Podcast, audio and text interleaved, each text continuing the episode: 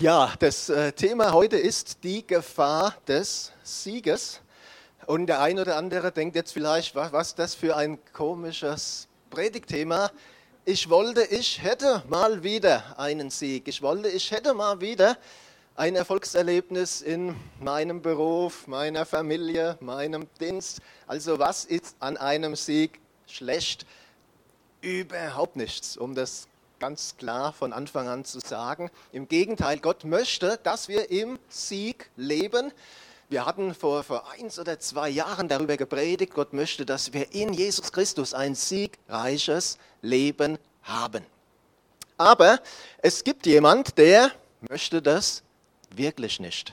Und wenn er schon den Sieg nicht verhindern kann, wird er alles dran setzen, uns danach so richtig in die Suppe zu spucken. Es gibt ein Sprichwort, das heißt, die größten Fehler werden im Erfolg gemacht. Und das ist sehr interessant. Die größten Fehler werden im Erfolg gemacht. Und äh, interessant ist, dass sich das genau mit dem biblischen Befund deckt. Wir hatten gestern den Israel-Abend gehabt, ein paar waren ja da, war, war richtig, richtig guter Abend. Und bei Israel, da, da sehen wir das sehr gut, ja, dieses, dieses ständige Wechseln, Sieg, Niederlage, Sieg, Niederlage. Und wir wollen heute einfach mal drei Beispiele aus der Bibel, drei Personen aus der Bibel mal näher betrachten. Da war ein Mann namens Elia. Und Elia, das ist so der eigentlich der Prototyp des Propheten. Ja, als äh, Johannes der Täufer auftrat, war eine der ersten Fragen, die man ihm gestellt hat, bist du Elia? Johannes sagt, nein, ich, ich bin es nicht. Aber wir, wir lesen, dass er im, im Geist und in der Kraft des Elia auftrat. Also Elia, der, sein, sein Wirken, ja, sehen wir, reichte noch viele, viele Jahrhunderte später. Und Elia lebte in einer schwierigen Zeit. Ähm, von dem Volk waren viele von Gott abgefallen und haben falschen Göttern angehangen. Und, und schließlich kommt es auf dem Berg Kamel in Israel zum großen Showdown. Da ist Elia, ein Mann und hunderte dieser falschen Propheten. Und Elia, er setzt sich durch. Auf sein Opfer fällt das Feuer. Es kommt zu einer Umkehr des Volkes zu Gott. Sie sagen, der Herr ist unser Gott, der Herr allein. Und es regnet wieder. Sagst du vielleicht, was ist so gut dran, wenn es regnet? Das Problem war, damals hat es in Israel drei Jahre nicht geregnet. Also ein richtig großartiger Sieg, wie ihn sich jede Pastorin, jeder Pastor wünscht. Aber dann ist Folgendes passiert. Die Königin hat davon gehört und bei der war die Freude ziemlich überschaubar. Da schickte Isabel einen Boten zu Elia und ließ ihm sagen, die Götter sollen mich strafen, wenn ich dich morgen um diese Zeit nicht ebenso umbringen werde, wie du meine Propheten umgebracht hast. Da packte Elia die Angst und er floh, um sein Leben zu retten. In Beersheba an der Südgrenze von Juda ließ er seinen Diener zurück und wanderte allein weiter, einen Tag lang nach Süden, in die Steppe hinein. Dann setzte er sich unter einen Ginsterstrauch und wünschte den Tod herbei. Herr, ich kann nicht mehr, sagte er, lass mich sterben. Ich bin nicht besser als meine Vorfahren. Was war da passiert? Dieser großartige Sieg. Und ein Tag später läuft Elia, und liebe Frauen, jetzt bitte nicht falsch verstehen, wir müssen das im gesellschaftlichen Kontext von damals sehen, läuft Elia vor einer Frau davon in Todesangst und er möchte sterben. Er sagt, Herr, nimm meine Seele, ich bin nicht besser als meine Väter. Da war ein Mann namens Gideon. Und Gideon erlebte auch in einer schwierigen Zeit. Israel hatte damals keinen König und sie waren von den Feinden ringsumher massiv bedrängt. Die kamen regelmäßig, haben sich da bedient, haben die, die Ernte mitgenommen wie bei so einem Selbstbedienungsladen. Und Gott hat Männer und Frauen erwählt, um sein Volk zu retten. Und so eine Person war der Gideon. Und der Gideon, der ist bei den meisten Christen bekannt für dieses Vlies, das er ausgelegt hat. Ne? Ein Vlies auslegen hat Eingang gefunden so in die christliche Umgangssprache. Also wenn du heute hier neu bist und, und weißt, na, was Vlies auslegen, was soll das heißen, frag einen älteren Bruder oder eine ältere Schwester, die werden es dir erklären. Also, Gott erwählt den Gideon und Gideon wenn wir das lesen, er hat so viel mit Gott erlebt. Er hat so viel mit Gott erlebt. Ja, das allererste, was Gott gesagt hat, Gideon, pass mal auf, deine Armee, die du hast, ist viel zu groß. Viel zu groß. Ihr sagt am Ende, wir haben den Sieg uns verdient. Schick erstmal von deinen Leuten ziemlich viele nach Hause. Gideon gemacht. Gott, nein, es ist immer noch zu groß, die Armee. Schick noch ein paar weg. Und dann bleibt eine ganz kleine Truppe übrig. Also militärisch völliger Irrsinn. Aber mit dieser kleinen Schar schenkt Gott Gideon den Sieg, einen großen Sieg. Und dann kam die erste Prüfung. Die Leute kamen zu ihm und sagen, sei du unser König. Und Gideon sagt, nein, wir haben einen König und das ist Gott. Prüfung bestanden. Aber dann kam das nächste. Nur eine Bitte habe ich an euch, fügte Gideon hinzu, gebt mir die Ringe, die ihr erbeutet habt. Ihre Feinde hatten nämlich goldene Ringe getragen, weil sie Ismaeliter waren. Das tun wir gerne, antworten die Israeliten. Sie breiteten einen Mantel aus, warfen alle erbeuteten Ringe darauf. Gideon fertigte aus dem Gold ein Gottesbild an und stellte es in seiner Heimatstadt Ofra auf. Es wurde ihm und seiner Familie zum Verhängnis. Ganz Israel betete das Bild an und brach damit dem Herrn die Treue. Es ist vom, vom Bibeltext her gar nicht so, so ganz klar, was genau der Gideon da gemacht hat. Also der hebräische Text spricht von einem Effort.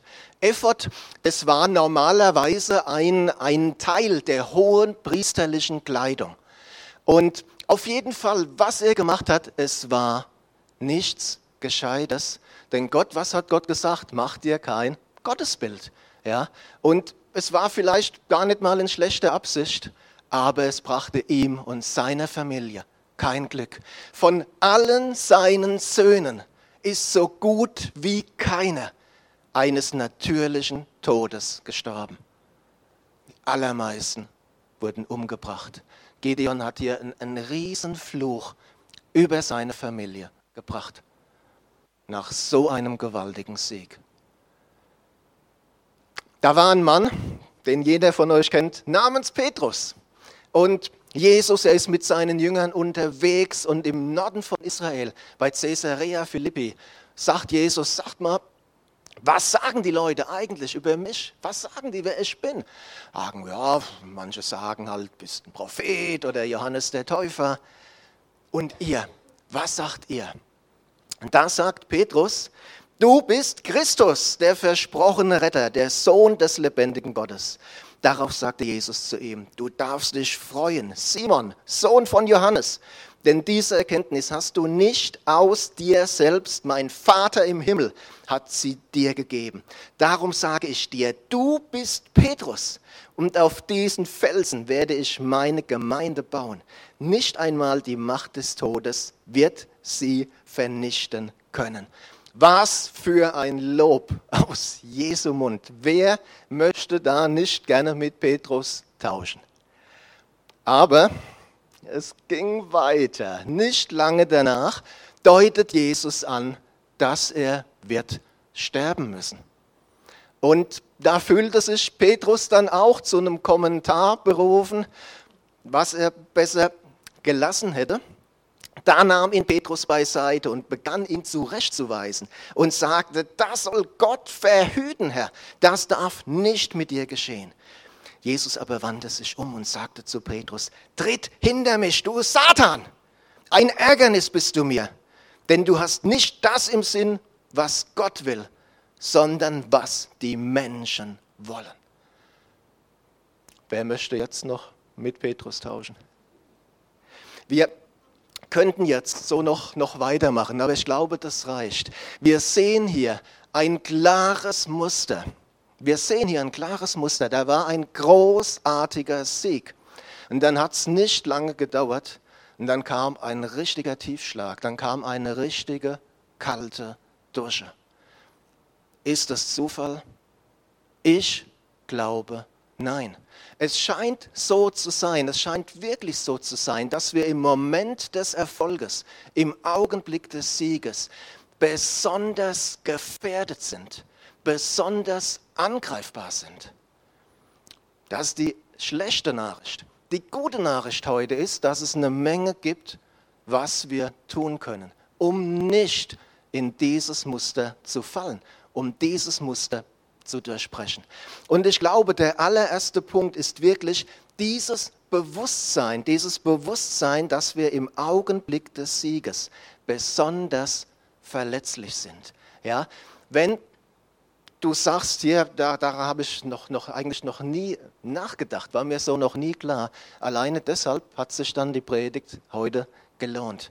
Wirklich dieses Bewusstsein zu haben, hey, da ist eine Gefahr da ist eine Gefahr. Wir Christen, wir haben manchmal so die, diese Einstellung, hey, jeder, der will, soll antreten. Ja? Aber die Bibel, die Bibel sagt, der Kluge sieht das Unglück voraus und bringt sich in Sicherheit. Ein Unerfahrener rennt mitten hinein und muss die Folgen tragen. Wir dürfen klug sein. Wir dürfen Gott um seinen Schutz bitten, gerade in solchen Situationen. So Sita und ich, wir haben es uns wirklich zur Gewohnheit gemacht, nach einem Gebetsdienst, nach einem Predigtdienst, meistens schon im Auto auf der Rückfahrt, wirklich zu Gott zu beten. Ja, danke Herr, war super, aber wir stellen jetzt uns unseren Besitz ganz bewusst unter deinen Schutz, dass der Feind hier in keinster Weise wirken darf. Also lasst uns uns dessen bewusst sein, wenn einem, einem Mann wie Elia, einem Mann wie Petrus, einem Mann wie Gideon sowas passiert ist, wer sind wir? Wir denken, wir wären davor gefeit. Der zweite Punkt. Ich glaube, diese ganze Thematik hat sehr viel mit körperlicher und seelischer Erschöpfung zu tun. Ein Sieg wird uns in der Regel nicht geschenkt. Okay, der, der fällt einem nicht einfach in den Schoß. Ein Sieg wird in der Regel erkämpft, der wird errungen. Und bei einem Elia oder bei einem Gideon war das wirklich auch mit körperlichen Anstrengungen verbunden. Und was passiert dann? Wir sind müde, wir sind erschöpft, wir sind ausgelaugt. Und das ist immer eine, eine Gefahr. Und lasst uns auf unseren Körper und auf unsere Seele achten. Und dazu gehört auch, gerade im christlichen Umfeld, im gemeindlichen Umfeld, auch mal Nein zu sagen. Ich finde interessant, dass Jesus ähm, an einer Stelle zu seinen Jüngern sagt, kommt mit an einem einsamen Ort, wo wir allein sind und ruht ein wenig aus denn sie fanden nicht einmal Zeit zum Essen. So zahlreich waren die Leute, die kamen und gingen. Wenn wir weiterlesen den Text, dann sehen wir, mit dem Ausruhen hat, hat leider nicht so ganz geklappt, aber Jesus, er hatte es im Blick und wir dürfen es auch im Blick haben und wir sollten alles dran setzen, körperliche, seelische Erschöpfungszustände möglichst zu vermeiden. Natürlich, jetzt gibt es Situationen, sei es eine plötzliche Krankheit, sei es du kommst montags auf die Arbeit und erfährst, äh, du hast die längste Zeit diesen Job gehabt. Das sind Faktoren von außen. Da können wir erstmal wenig machen. Aber dann sollten wir Folgendes tun. Wir sagen, okay, in diesem Gebiet habe ich jetzt total viel Stress. Dafür trete ich auf diesem Gebiet jetzt erstmal kürzer und mache eine Pause. Das Zweite, such dir Hilfe. Ja, und wenn es nur ist, dass du zu jemandem gehst und sagst, hey, ich habe gerade eine schwierige Zeit, eine schwierige Phase, bitte bete für mich, hat eine Riesenkraft, das Gebet.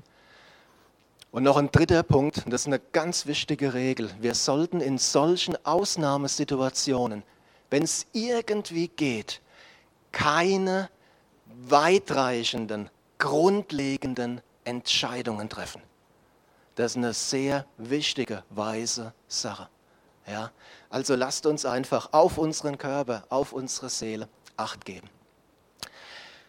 Ein dritter Punkt, und ich glaube, das hat einfach mit, mit unserer Natur zu tun. Wir haben eine Tendenz in uns. Ja, das ist der, der alte Adam, das ist der alte Mensch. Wir haben eine Tendenz in uns, wenn Sachen gut laufen, uns auf die Schulter zu klopfen, sagen, hey, super, super gemacht. Ja? Und ich glaube, Stolz und Hochmut, das gehört zu den Sachen, die Gott absolut zuwider sind. Es heißt, wer zugrunde gehen will, der wird zuvor stolz und Hochmut kommt vor dem Fall. Stattdessen soll es so sein, wie Jakobus schreibt, beugt euch tief vor dem Herrn, dann wird er euch hoch erheben. Und ich glaube, das beste Rezept gegen Stolz und Hochmut ist danken und loben. Danken und loben. Denn damit schaue ich von mir weg, schaue hin auf Gott und gebe ihm die Ehre für das, was Gutes passiert ist, für das, was er getan hat. Und noch ein letzter Punkt, der ist eng mit diesem verwandt, in Abhängigkeit von Gott bleiben. Jesus sagt, ich bin der Weinstock, ihr seid die Reben. Wer in mir bleibt und ich in ihm, der bringt viel Frucht, denn ohne mich könnt ihr nichts tun. Es gibt in der, in der Bibel ein schönes Beispiel von so einer Abhängigkeit. Ich habe jetzt den, den Text nicht mitgebracht, das hätte jetzt die Folien gesprengt, aber wer es nachlesen möchte daheim, 2 Samuel Kapitel 5 ab dem Vers 17. Ähm, 2 Samuel 5 ab Vers 17. Es folgendes passiert, David wurde zum König gesalbt. Und dann kamen die Philister. Die kamen aber nicht, um ihm zu gratulieren, sondern die kamen, um einen Krieg anzuzetteln.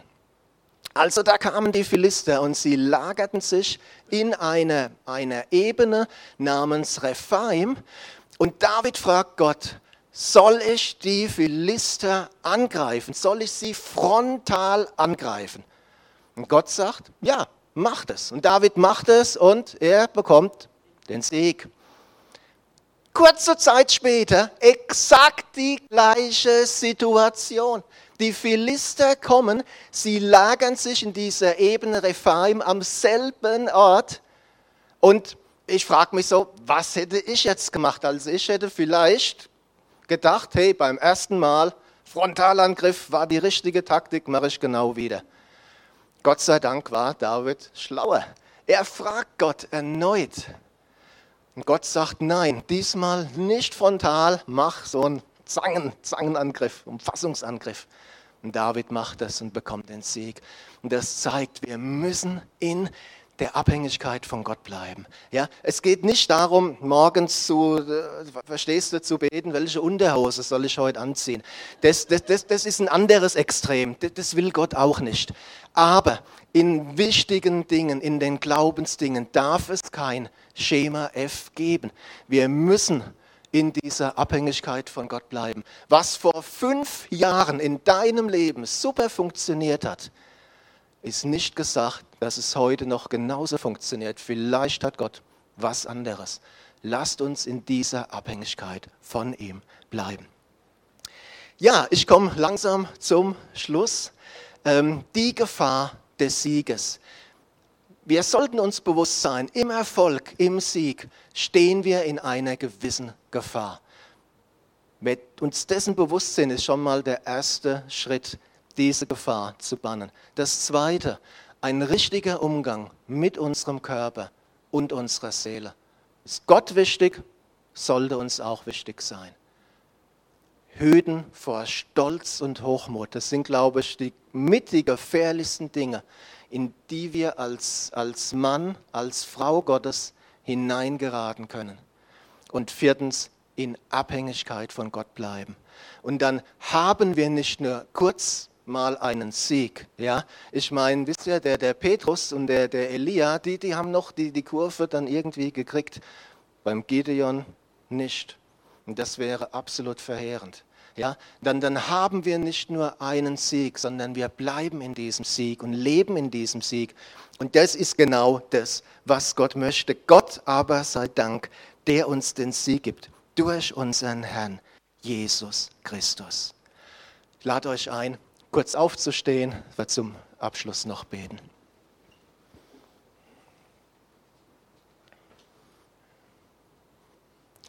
Herr Jesus, ich danke dir, dass du vor 2000 Jahren starbst, damit wir in einem Sieg leben können. Herr, da geht es nicht in erster Linie um materielle Sachen.